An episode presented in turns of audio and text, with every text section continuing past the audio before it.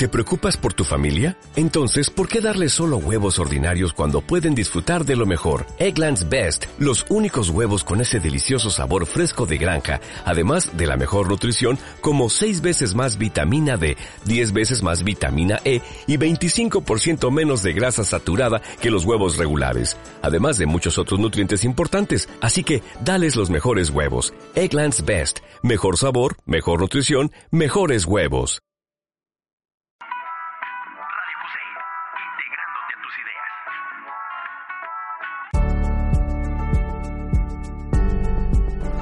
Muy buenos días, queridos radioescuchas, queridos amigos que nos escuchan a través de Radio Cusey FM por la 96.7 y por supuesto por la página de www.radiocusey.udg.mx.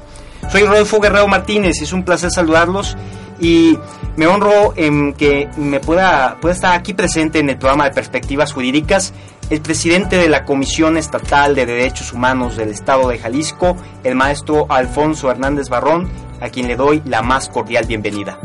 Un gusto saludarte, Rodolfo, y desde luego con mucho afecto a la comunidad universitaria de nuestra Universidad de Guadalajara, particularmente del Centro Universitario de Ciencias Exactas e Ingeniería. Un honor estar con ustedes a través de estos micrófonos.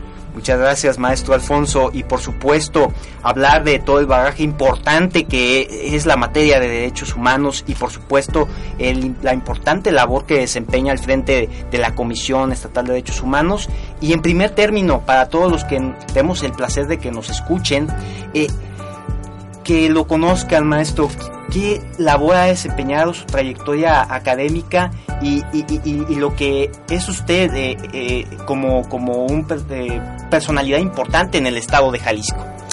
Gracias, Rodolfo. Pues mira, más que personalidad, yo me asumo como eh, una persona que tiene ahora una gran responsabilidad para nuestra sociedad y desde luego en el modelo de gobierno de nuestro estado.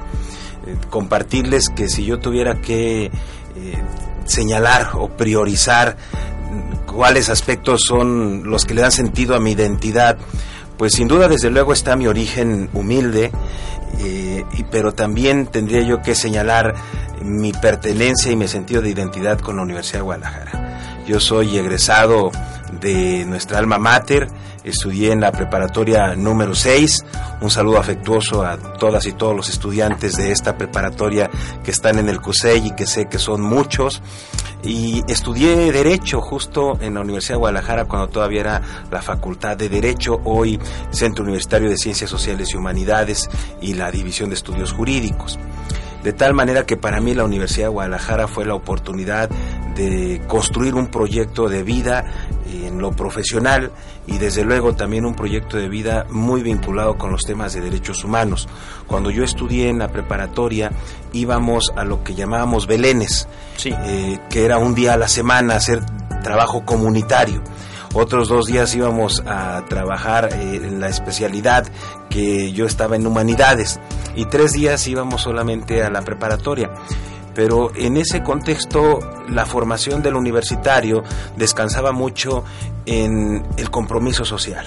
Esto es, una persona que accede a la Universidad de Guadalajara por ese simple hecho tiene la obligación ética y moral de ser un agente de cambio social porque la existencia de la Universidad de Guadalajara solo es posible gracias a los impuestos de la clase trabajadora. Esto es, son los recursos públicos los que sostienen la infraestructura de nuestra alma mater. Luego entonces los que tenemos la oportunidad de formarnos, de adquirir conocimientos, de tener herramientas, no debemos verlas solamente como una oportunidad de desarrollo personal, sino como una obligación que nos lleve a regresar estos conocimientos y estas habilidades en beneficio de esta comunidad que hace posible la existencia de la universidad pública de tal manera que mi formación como defensor de derechos humanos le debe mucho a esta vocación humanista de la Universidad de Guadalajara, que hoy por hoy tenemos que eh, profundizarla,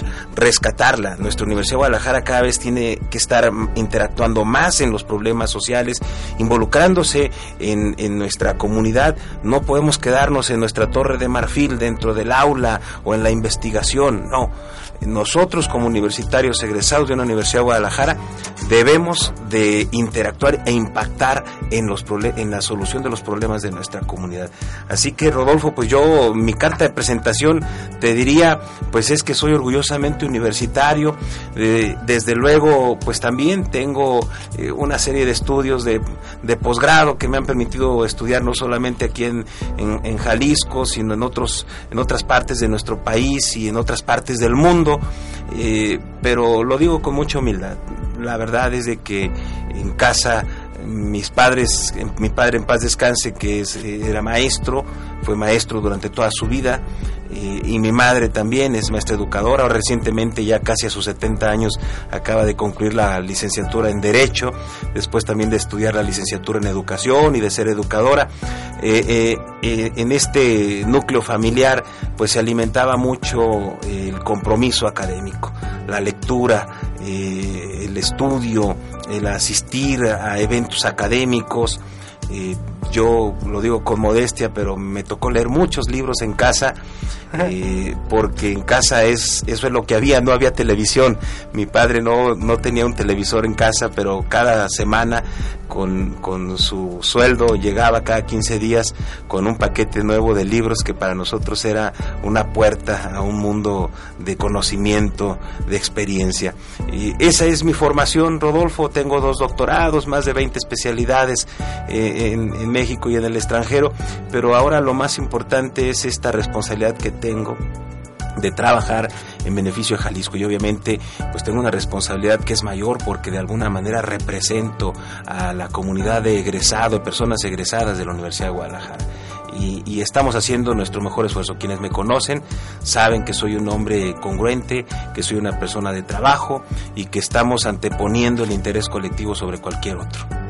Importante es siempre, y, lo hago con toda la, alegría y, por supuesto análisis para todos los radioescuchas, que es que muchas veces pensamos y, deseamos saber quiénes están al tanto de la voz tan importantes y qué mejor escuchar que, son personas preparadas y con el conocimiento necesario para sentir la suficiente y entereza confianza en que van a hacer un trabajo que a todos nos va a interesar y vamos a estar dentro de. Eh, sin más, eh, eh, es, es, importante exhortar maestro en, lo que es este lo que lo que nos queda de ese primer bloque y para continuar en el segundo hablar sobre los derechos humanos y para dar un preámbulo de, esto ¿qué, ¿qué, es para usted y dando este preámbulo los derechos humanos esa importancia que tienen los derechos humanos bueno, mira, los derechos humanos son los derechos mínimos e indispensables para garantizar el respeto de la vida digna, la dignidad de las personas. Quienes nos escuchan pueden en este momento imaginar lo que la palabra dignidad les dice y seguramente vendrán a sus mentes eh, otras ideas como la de respeto, como la de solidaridad, como la de paz, como la de justicia la dignidad es un valor intrínseco, es un valor supremo de la vida humana. Sin dignidad no hay derecho posible. Lo más interesante de esto es que esto ya está en nuestras leyes, Rodolfo, ya no es una cuestión ética o moral. La Ley General de Víctimas define justo a la dignidad como un valor supremo, como un principio y como un derecho fundamental, fuente y fundamento de los demás derechos. Así que el corazón de los derechos humanos se llama dignidad. Y nosotros podemos eh, buscar algunos ejemplos de cómo se refleja la dignidad en las condiciones de vida de las personas. Por ejemplo, cuando pensamos en una comunidad que vive en una zona rural, en una comunidad indígena, en una zona marginada, para que este grupo de personas viva con dignidad en lo colectivo, deberían de contar al menos con un mínimo de servicios básicos. ¿Como cuáles? Pues seguramente quienes nos escuchan estarán pensando, el agua. El agua. El agua es fundamental para que haya vida. Debe haber también ahí el, eh, un alimentación. Debe haber también servicios eh, educativos, servicios médicos, energía eléctrica. Bueno, en este momento resulta incluso fundamental que para el derecho al desarrollo de una comunidad tengan acceso al Internet. porque hoy el Internet se ha convertido en una herramienta que disminuye las desigualdades. Entonces, en lo colectivo les estoy compartiendo un ejemplo de cómo se refleja la dignidad como derecho. En lo individual, quienes hoy nos escuchan, por ejemplo, en la comunidad, cómo podemos vivir con dignidad en una, en una comunidad universitaria, por ejemplo, con respeto a las diferencias, partiendo de que todas somos, todas las personas somos iguales, pero diferentes. Pero la propia Declaración Universal de los Derechos Humanos establece que nacemos libres e iguales en dignidad y en derechos y dotados como estamos de razón, tenemos la obligación de comportarnos fraternalmente unos con otros. Y ahí, por ejemplo, hay que poner atención con los grupos socialmente e históricamente vulnerabilizados. Por ejemplo, la comunidad lésbica, gay, claro. Homo, la, bisexual, transexual, inter, queer, bueno, es toda una diversidad sexual que merece el respeto dentro de una dentro de un entorno, dentro de una sociedad. Estamos hablando del tema de la de, de género.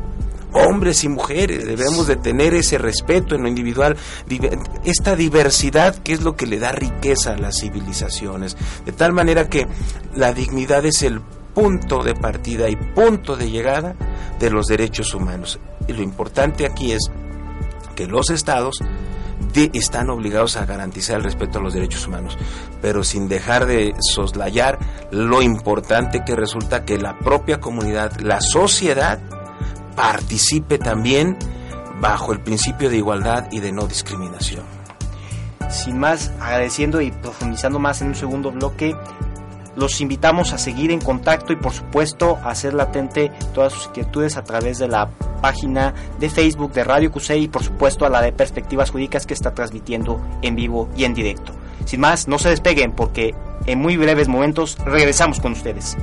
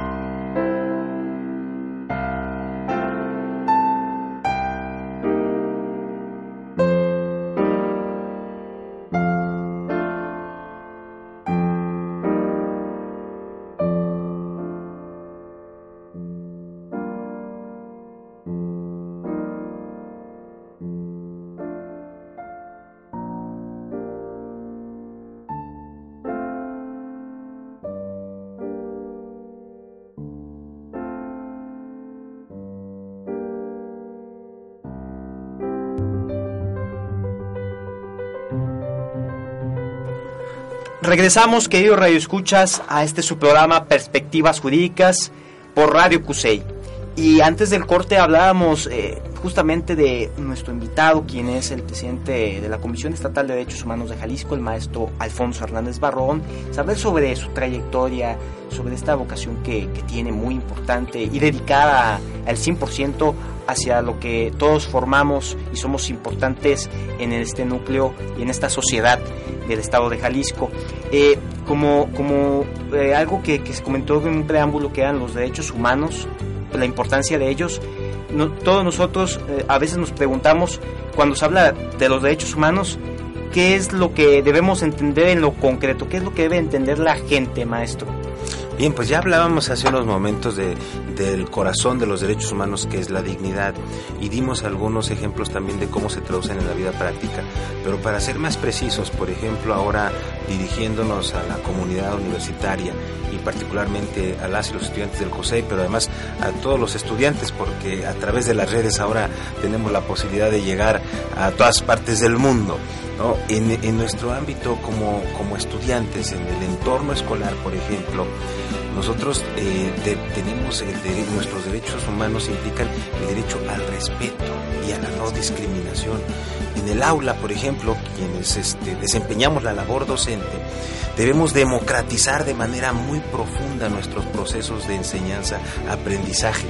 Esto es, debemos replantear los roles de poder dentro del aula al aula no llega el docente o la docente a dictar clase o a impartir cátedra. Eso está superado. Hoy debemos llegar a construir conocimiento en colectivo con la participación de las y los estudiantes. Así es como se desarrollan realmente las competencias. Para esto, pues quienes desempeñamos la docencia estamos obligados a transformarnos, a adquirir nuestras propias competencias docentes, a reeducarnos, a reinterpretar nuestras experiencias y entonces sí estar a la altura de estas nuevas ciudadanías que desde mi perspectiva están requiriendo cada vez docentes con más habilidades, con más competencias, un docente que no te alce la voz, un docente que no te haga víctima de un maltrato, un docente que no te critique por tu preferencia o tu orientación de género, un docente que te escuche, que te dé la oportunidad de adquirir los conocimientos, no necesariamente bajo la perspectiva del conocimiento matemático, sino que tengamos la disposición de asumir que hay diferentes tipos de inteligencias y que cada quien aprende de forma distinta. Y entonces el docente debe realizar todo un laboratorio, un enfoque social dentro del aula. Y ahí es donde se generan los derechos humanos, ahí se siembra la semilla para construir una ciudadanía responsable. Si tú dentro del aula eh, construyes estudiantes capaces de argumentar, capaces de asumir un punto de vista, capaces de compartirlo además con, con respeto, estás favoreciendo a la construcción de ciudadanía. Ese estudiante, esa estudiante el día de mañana va a tener la capacidad de articular, de proponer propuestas y de exigir sus derechos frente a sus autoridades. Pero si dentro de la propia aula estamos replicando estos modelos impositivos y autoritarios, pues estamos favoreciendo ese círculo vicioso. En, el, en la comunidad, ¿cómo se reflejan los derechos humanos? En entornos seguros que te permitan construir tu proyecto de vida. Esto es en casa, yo por ejemplo, y desde, desde el hogar es importante hablar de cómo es la semilla de los derechos humanos, que ahí tenemos que trabajar mucho en temas, por ejemplo, como el de las violencias, los machismos, las propias imposiciones. Quienes somos padres y madres estamos obligados también a actualizar nuestras formas de educar. Debemos educar con amor y sin violencia porque de lo contrario lo que estamos generando también ahí son a su vez, y valga la redundancia, generadores de violencia, replicadores de violencia. Desde casa se empieza a sembrar la paz. Luego, cuando sales del hogar, tienes también tus derechos humanos implican a que vivas, por ejemplo, en un entorno saludable, un medio ambiente sano y ecológicamente equilibrado. Tienes derecho a la recreación y el descanso, a la seguridad, Rodolfo, que si vas tú a la escuela, que si vas al trabajo lo puedas hacer en condiciones de salvaguarda a tu integridad física, a tu seguridad personal, a que no seas víctima de la violencia, a que no seas víctima de las extorsiones por parte de servidores públicos o de particulares a que puedas desarrollar ese proyecto de vida bajo un marco de paz, de respeto, de solidaridad. Los derechos humanos se reflejan en prácticamente todas las actividades de nuestra vida, en el trabajo, también tenemos derechos humanos, aunque estemos en una empresa, aunque estemos en una, eh, eh, en una institución en donde se nos paga. Bueno, el hecho de que se nos pague no significa que pueden pisotear nuestros derechos. Debemos garantizar el respeto a la dignidad de todas las personas. Y así, por ejemplo, no puede haber malos tratos, no puede haber actos de marginación, de discriminación. Hemos conocido a través de los medios cómo de repente muchas personas desde el ámbito particular o institucional provocan, vulneran los derechos humanos de, las demás personas. Y de tal manera que, bueno, los derechos humanos prácticamente tocan todos los aspectos de nuestra vida. Y, es ahí que eh, se, ha dado conocer también, pues, eh, dentro de todo ese bagaje tan importante, y, me atrevo a decir desde lo que señala el artículo primero de nuestra Constitución, esta universalidad de los mismos derechos que tenemos todas las, todas las personas, eh, es una recomendación general, la número dos que se, que se emitió por, por, esta, por la Comisión Estatal y, me gustaría mucho que nos pudiera compartir sobre ello, maestro. Mira, con mucho gusto, Rodolfo, y a toda nuestra comunidad, y qué bueno hacerlo desde el corazón del, del CUSEI, que hoy por hoy es uno de los centros universitarios eh, que más incidencia delictiva presenta en sus alrededores, particularmente en contra de estudiantes. Esto es, de toda la red universitaria, todos los, particularmente en zona metropolitana, es en el entorno del CUSEI donde se han vivido eventos de asaltos, de agresiones, eh, de robos, de actos de agresión contra la comunidad universitaria lamentablemente incluso llegando hasta costar vidas humanas, como fue el caso de, un joven que el año pasado, regresando de una clase de inglés, precisamente acá en el CUSEI, pues es víctima de un asalto, un asalto que termina en lamentablemente en la pérdida de su vida. Hechos como esto, como este no pueden quedar en el olvido no pueden pasar inadvertidos, ya no digamos solo para las instituciones, que es su obligación, eh, desde luego investigar, sancionar, reparar el daño, pero para nuestra propia comunidad. Hay una frase de José Martí que me gustaría citar para continuar. Es aquella que dice que ver un crimen en silencio equivale a cometerlo. Y pareciera que nos estamos acostumbrando a las violencias y de tan común las hemos normalizado. Las violencias no son normales. Las violencias son el reflejo de una sociedad que ha perdido valores, de una sociedad que se ha vuelto fría, fría de corazón, fría eh, de espíritu solidario. Y este hecho y otros más motivaron a que la Comisión Estatal de Derechos Humanos iniciara una investigación, una documentación de los niveles de violencia y de las distintas formas de violencia que se viven en las comunidades universitarias. Y ah, el resultado fue una recomendación general y aquí es importante hablar de las recomendaciones generales. La Comisión Estatal de Derechos Humanos tiene varias herramientas para pronunciarse, para incidir en políticas públicas. Y van desde pronunciamientos, informes especiales, recomendaciones de casos específicos, eh, los informes anuales como el que presentamos eh, hace algunas semanas. Pero ahora también estamos echando mano de las recomendaciones generales que son propuestas integrales para construir políticas públicas que impacten de forma transversal en la solución de los problemas. Y así nosotros emitimos la recomendación general número 2 de este año. Hemos emitido tres, una en materia de discapacidad, esta número dos en materia de seguridad y una más en materia de personas desaparecidas. Pero esta en particular de seguridad está proponiendo primero, desde luego, un cambio en el modelo de seguridad pública. Claro. Que transite a lo que hoy llamamos seguridad ciudadana.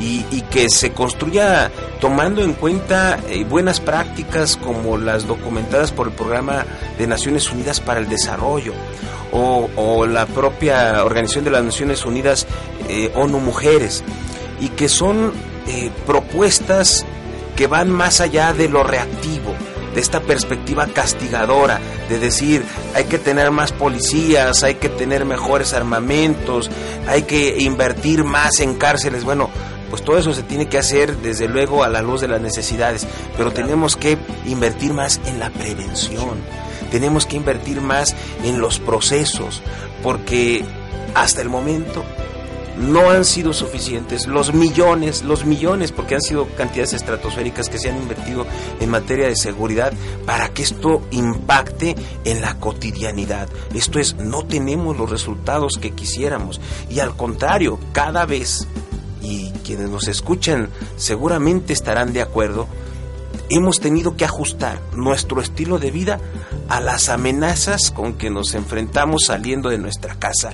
O incluso dentro de nuestra propia casa ante el crecimiento de los índices delictivos. Es ahí que debemos de prestar atención y, parte de ello también lo ha mencionado muy bien maestro, es involucrarnos, no ser apáticos, porque al final, aunque pensemos malamente que no nos afecta directamente, indirectamente sí, indirectamente sí nos afecta. Y es de ahí que parte de, esta problemática que se ha manejado de, la, seguridad, de, de, donde se está llevando a cabo esta emisión, por supuesto que es el CUSEI, que ha presentado algunas eh, situaciones lamentables en cuanto a los delitos y al probablemente al mal sabor de boca como coloquialmente se le puede llamar a los jóvenes que viven intentos de asalto entonces parte de ello es eh, ¿qué, efectos considera oportunos y, que quizá ha trabajado demasiado para que esto lleve un avance significativo, maestro, y acorde con, también con la Universidad de Guadalajara? Estamos trabajando muy de la mano con autoridades universitarias y con representantes también de, los estudiantes, y no solamente de la Federación de Estudiantes Universitarios, también de estudiantes del ITESO, con quienes estamos construyendo eh, alternativas para garantizar la seguridad. Desde luego, como ya mencionaba, siguiendo algunas buenas prácticas. Eh, ahora estamos impulsando mucho este programa de entornos seguros, los senderos seguros, que eh, son una práctica que involucra autoridades, sociedad civil, vecinos, en recorridos por los caminos, particularmente donde llegan eh, donde transitan las personas rumbo a su trabajo, en este caso rumbo también a su lugar de estudio. Y hay una perspectiva integral que incluye desde luego la visión de género para que podamos en comunidad ir construyendo estos entornos seguros que a los padres, a las madres, les den la certeza de que su hijo va a regresar, que su hijo no va a ser víctima de la violencia, de la delincuencia. Yo soy padre y créeme, Rodolfo, que vivimos esta angustia todos los días.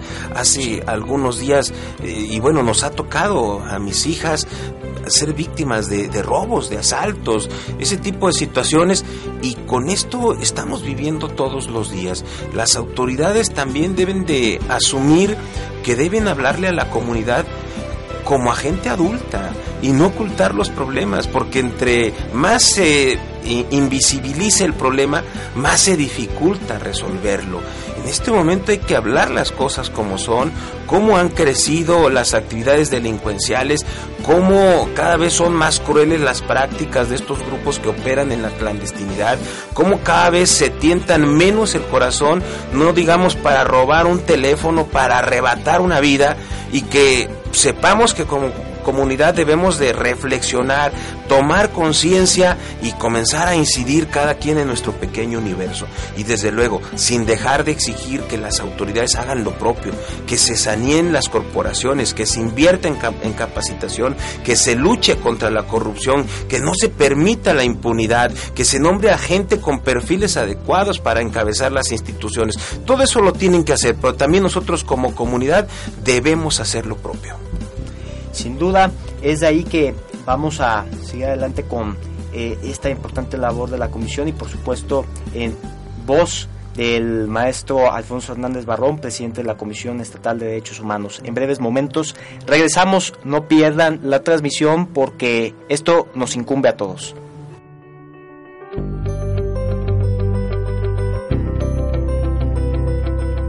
Yo soy el abogado, el que todas las mañanas recorriendo juzgados y anda a los apurones por ese escrito con cargo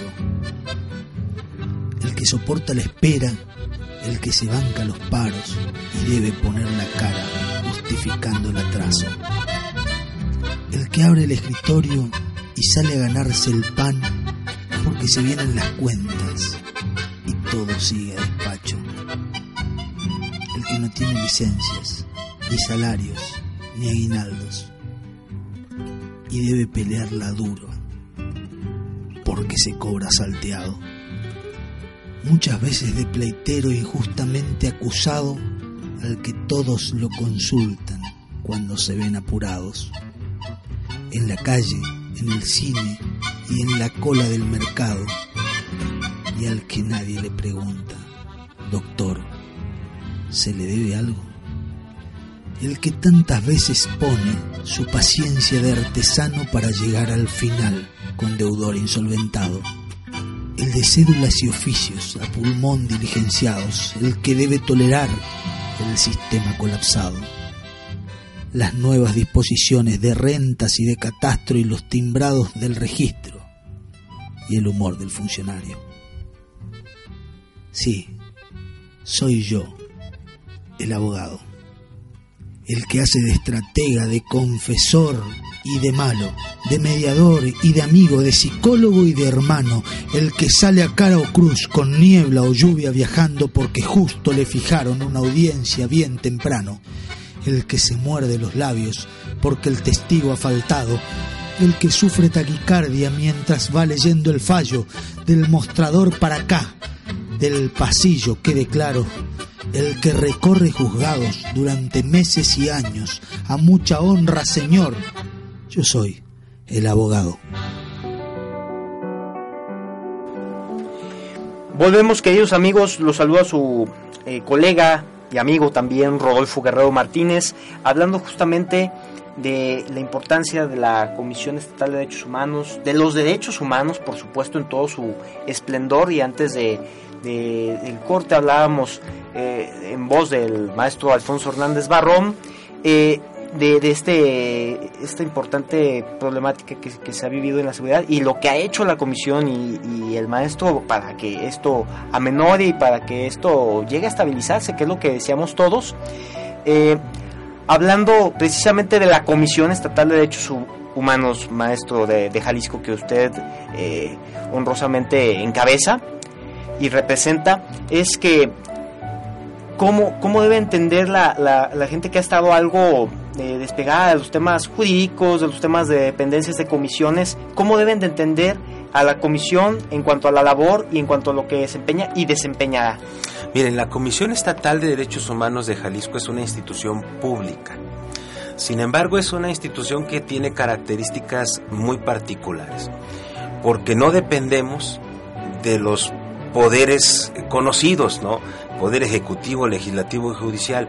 Somos un organismo autónomo y desde luego tenemos el mandato de proteger los derechos humanos, pero también estamos eh, trabajando en ser un vínculo que facilite la comunicación y la relación entre la ciudadanía y las dependencias de gobierno. Esto es ser un puente que facilite la comunicación y la construcción entre el componente ciudadano y el componente gubernamental, de tal forma que nosotros ciertamente documentamos casos, por ejemplo, si alguien considera que ha sido víctima de un abuso de poder, ha sido víctima de una detención arbitraria, de una mala atención en un eh, hospital público o de una negación al derecho a la educación en alguna escuela o que ha sido víctima de, de, una actuación indebida por parte de cualquier servidor público, pueden acudir con nosotros y nosotros hacemos una investigación que se rige bajo principios eh, muy sencillos. El de inmediatez y el de máxima protección. Esto es, con la mayor sencillez hacemos una documentación del caso. Desde luego nosotros primero recibimos eh, la descripción de los hechos, lo que los juristas, las juristas llamamos las circunstancias de tiempo, modo y lugar, identificamos a la autoridad presunta responsable y le pedimos un informe le decimos, oye, servidor público, oye, policía, oye, médico, oiga, eh, maestra, oiga, eh, ingeniero de, de, alguna dirección de obras públicas, este, esta persona se está quejando de una actuación indebida de usted y dice estas circunstancias. Él tiene derecho a presentar su informe, a defenderse, debemos garantizar el debido proceso. Ya que él nos presenta su informe, lo, lo ponemos a disposición de la parte peticionaria y abrimos un periodo de pruebas y nosotros recabamos pruebas incluso de forma oficiosa y emitimos una resolución. Las resoluciones que emite la Comisión de Derechos Humanos son de distinto tipo. Suelen ser eh, recomendaciones, que es lo más fuerte, pero también puede ser conciliaciones, esto es, cuando los hechos no son graves, se puede restablecer la convivencia armónica entre la servidora o el servidor público y, la ciudadanía, la persona eh, que acudió con nosotros.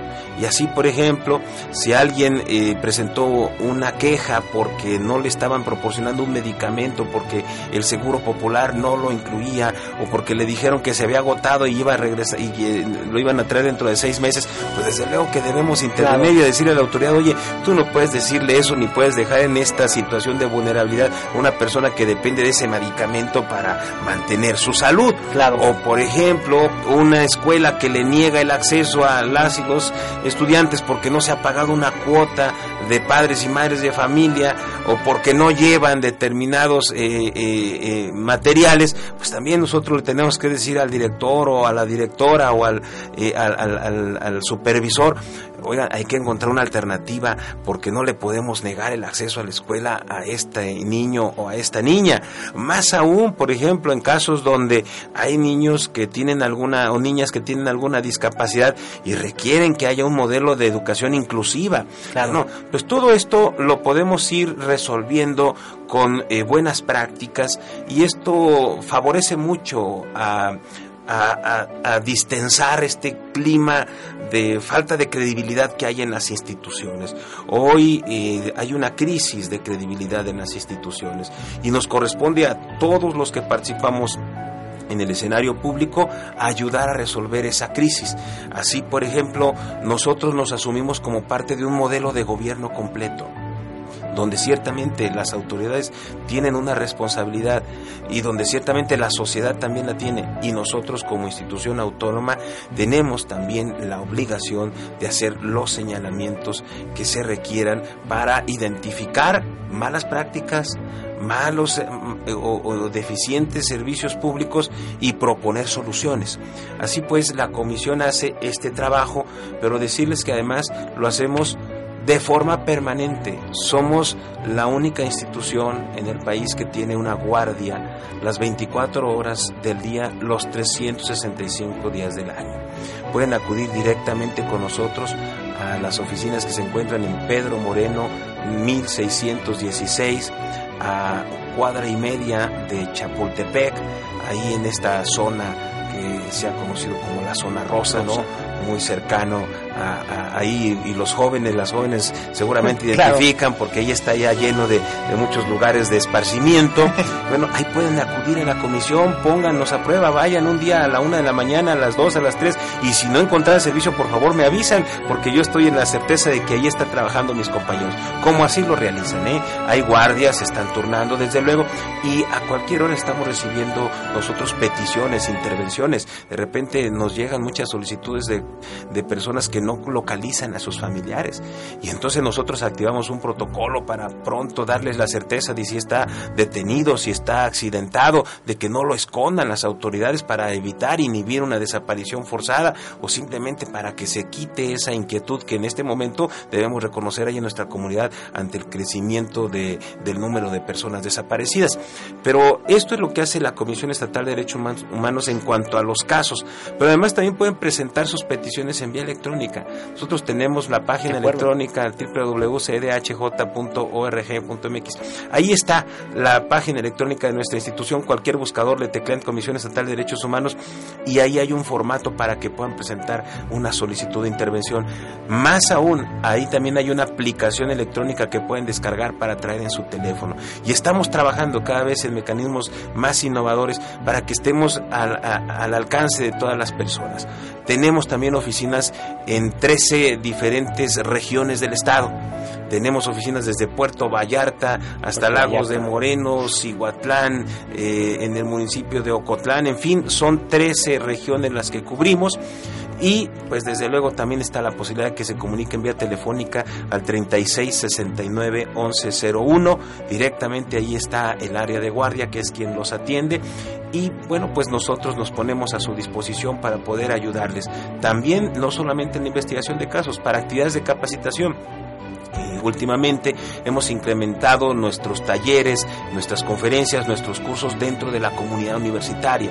Estamos haciendo actividades con eh, los estudiantes del Cutonalá, del, del CUSEA, del propio CUSH, en fin, de todos los centros universitarios a través de una sinergia eh, muy positiva que estamos teniendo con la Federación de Estudiantes Universitarios, de tal manera que también estamos en esa posibilidad, como por ejemplo ahora también a través de este programa, Rodolfo, promoviendo, difundiendo lo que son los derechos humanos, quitándolos allá de los estantes y trayéndolos a la, a la, cotidianidad para que quienes nos escuchan sepan que hay una institución que puede resolverles, que puede ayudarles, que puede acompañarles cuando sean víctimas de un abuso de poder.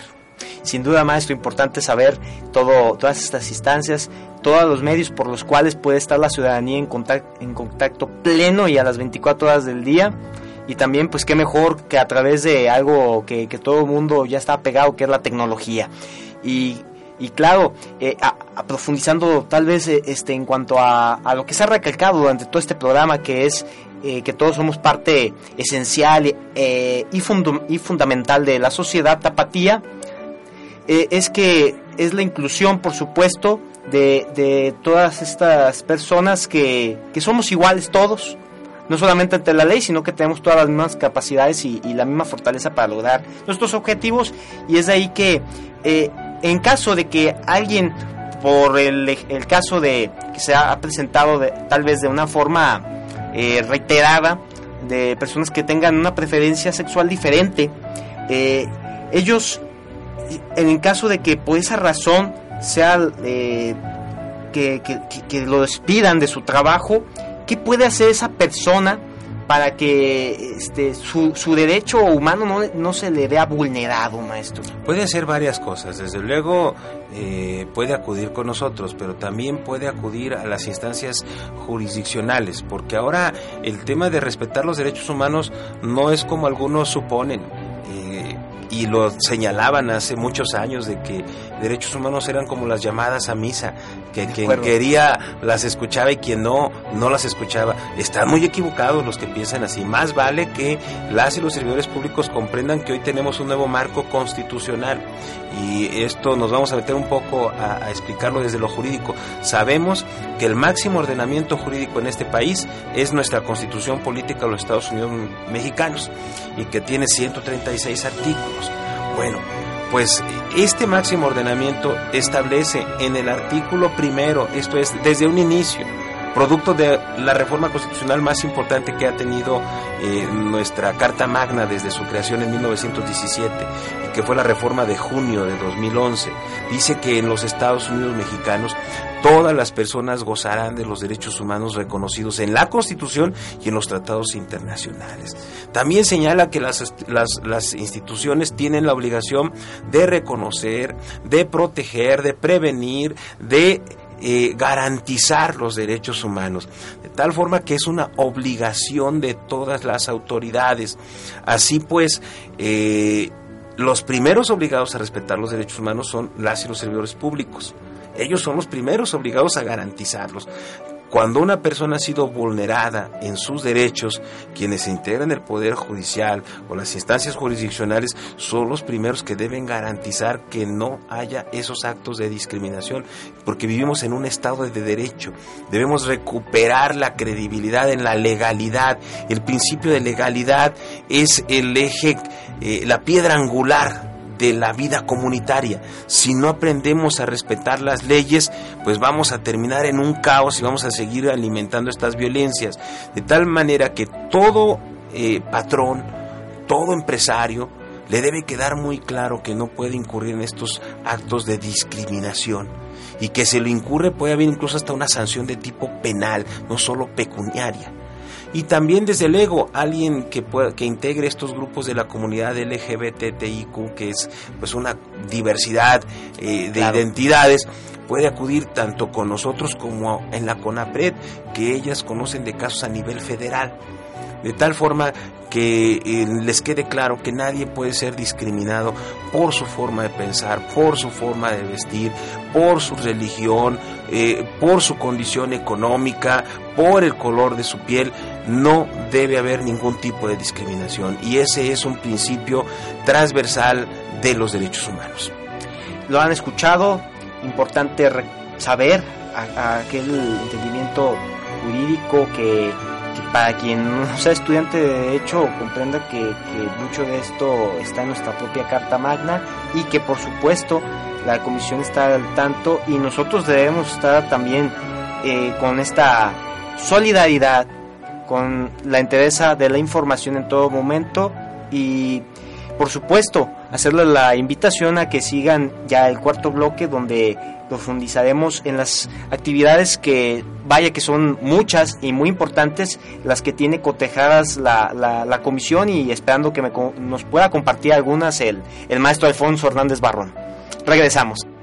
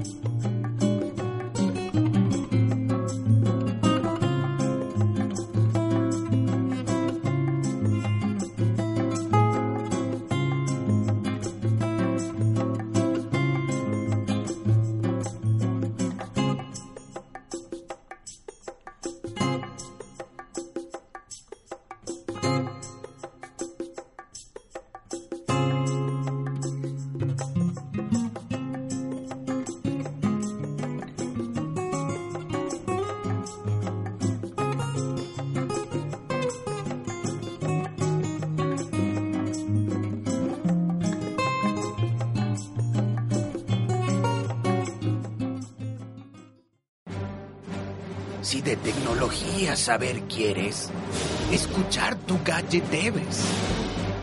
Todos los martes y viernes a las 3 de la tarde, por Radio Cusey.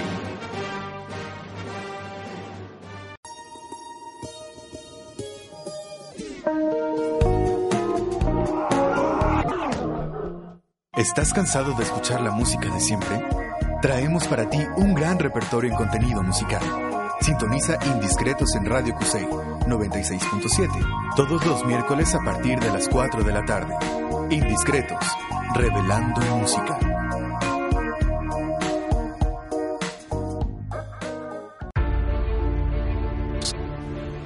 Queridos amigos, durante el transcurso de este programa hemos tenido el, el gran honor de contar con el presidente de la Comisión Estatal de Derechos Humanos del Estado de Jalisco, el maestro Alfonso Hernández Barrón, quien nos ha compartido su trayectoria académica, su vida, por supuesto, la, importante función que tiene la Comisión Estatal de Derechos Humanos y, y, lo que concierne a que todos como agentes importantes de la sociedad de nuestro estado estemos eh, con los valores plenos, con la educación que hace mucha falta para que todos formemos parte de, de unos, que todos seamos uno mismo.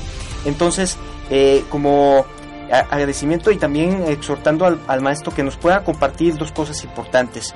Eh, el significado que es que todos eh, trabajemos en cooperación y vuelva a esto que es muy importante, la solidaridad y por supuesto las actividades que, que, que vienen muy pronto y que nos pueda hacer la atenta invitación, maestro. Claro que sí, Rodolfo. Pues eh, qué bueno que haya oportunidad de cerrar esta entrevista hablando también no solamente de nuestros derechos humanos, sino también de lo que implica tener un derecho. Y lo que implica también es una obligación, es una responsabilidad, es ejercer los derechos con ese sentido de pertenencia a una colectividad. Esto es, el hecho de que vivamos en una comunidad implica también que debemos ser solidarios, debemos comportarnos fraternalmente unos con otros. Y esto también implica que debemos involucrarnos en los problemas comunes. No podemos ser nada más observadores a la distancia. Decía Gandhi que más que la perversidad de los malvados le preocupaba la indiferencia de los buenos. Y es en este sentido que pues yo hago un llamado a la comunidad universitaria y a la comunidad en general a involucrarnos cada vez más en los asuntos públicos, el involucrarnos, pero además de forma muy responsable, sin dejarnos avasallar en ocasiones por el lenguaje violento de muchos de los actores que están en la propia vida pública y que no se dan cuenta, no dimensionan del impacto que tienen sus actitudes y su lenguaje de odio en la comunidad. Esto es legitimar las violencias. Nosotros como universitarios, como universitarias, como una comunidad tan grande como es la de la zona metropolitana de Guadalajara, debemos de regresar a cuestiones muy elementales, el buen vivir, la paz, el respeto, el ser solidario, el superar esta perspectiva conquistadora, competitiva que nos hace querer siempre estar en primer lugar, por encima de los demás, al costo que esto sea, pues esta es una perspectiva de un modelo económico que pisotea este claro. sentido de solidaridad. De tal manera que, pues yo cierro en esta parte de los derechos haciendo ese llamado a la toma de conciencia y desde luego invitarlos a que sigan la página de la Comisión Estatal de Derechos Humanos, tenemos, eh, sigan nuestras redes sociales, ahí estamos convocando con mucha frecuencia a talleres, a actividades de difusión, de capacitación, acompañando a los reclamos de las víctimas, hay eh, con frecuencia, desde luego, a que se solidaricen con aquellos que salen a la calle en demanda de atención de las instituciones, pero que lo hagamos, hagamos además de forma muy responsable. Y si me permiten también hacer un llamado a quienes luego utilizan Por las supuesto. redes sociales. Las redes sociales se han convertido en tribunales públicos que juzgan y sancionan de una forma eh, eh, totalmente cruel en más de algunas ocasiones. Y lo hacen de inmediato y destruyen vidas. Digo, ha habido gente que ha atentado contra su propia vida a raíz de los linchamientos colectivos que se hacen a través de las redes sociales. Ojalá y le sepamos dar el mejor uso a estas herramientas que sin duda favorecen a una comunidad eh, mundial, una comunidad global, pero que lo hagamos con ese sentido de responsabilidad, porque nos ha tocado conocer de casos de personas, eh, incluso pues con algún tipo de discapacidad o con alguna eh, orientación eh, de género distinta a la heterosexual que terminan con una profunda afectación justamente por este lado torvo de las comunidades. Así que el llamado sería a, que hagamos un uso responsable también de las redes sociales, que cuidemos mucho también nuestra conducta. En ocasiones nos parece eh, sencillo, intrascendente, el hacer algún tipo de expresión o de, eh, o, o de de discriminación. Incluso eso no puede pasar dentro de nuestros propios centros universitarios. Tenemos que ser muy respetuosos de la dignidad de todas las personas. Tenemos que cuidar mucho cómo nos conducimos en esta comunidad, porque la suma de estas pequeñas violencias terminan alimentando ese gran monstruo que nos está trastornando la vida a todas y a todos. El respeto, la paz, la solidaridad serían el mensaje con el que cierro esta intervención, Rodolfo, reconociéndote nuevamente tu eh, compromiso a pesar de tu corta edad con los temas de nuestra comunidad, desde luego reconociendo a todo el equipo de Radio COSEI y reiterándole mi reconocimiento, mi saludo y mi afecto a todas las y los estudiantes de este importante centro universitario.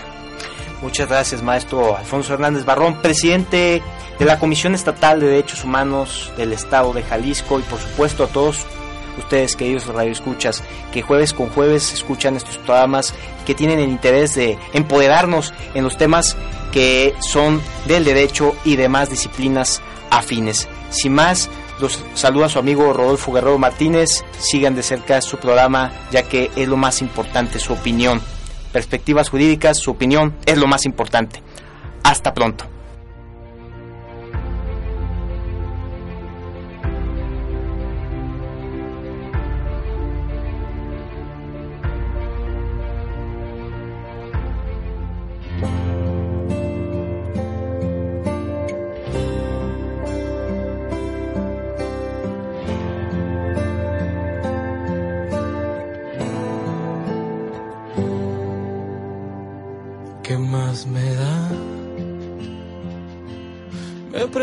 Qué es lo que nos queda por salvar.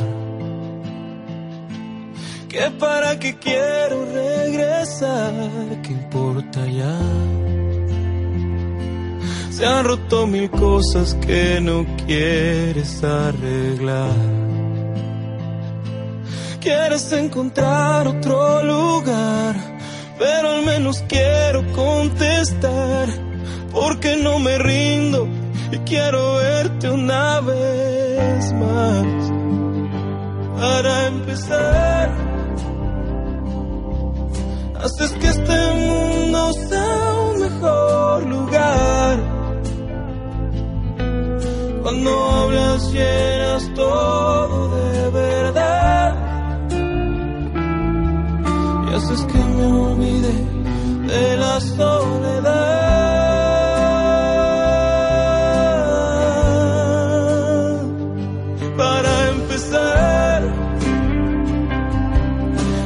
Quise envejecer con nadie más. Y no sé qué va a pasar si te vas. Solo sé que quiero estar en donde estás. Nos fue buenos momentos empezaron a faltar. Luego comenzamos a dudar, me asusté y no te pude parar, pero ni un segundo te he dejado de extrañar. Para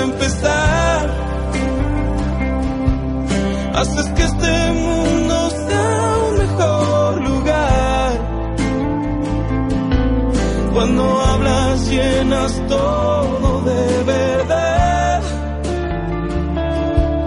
Y haces que me olvide de la soledad.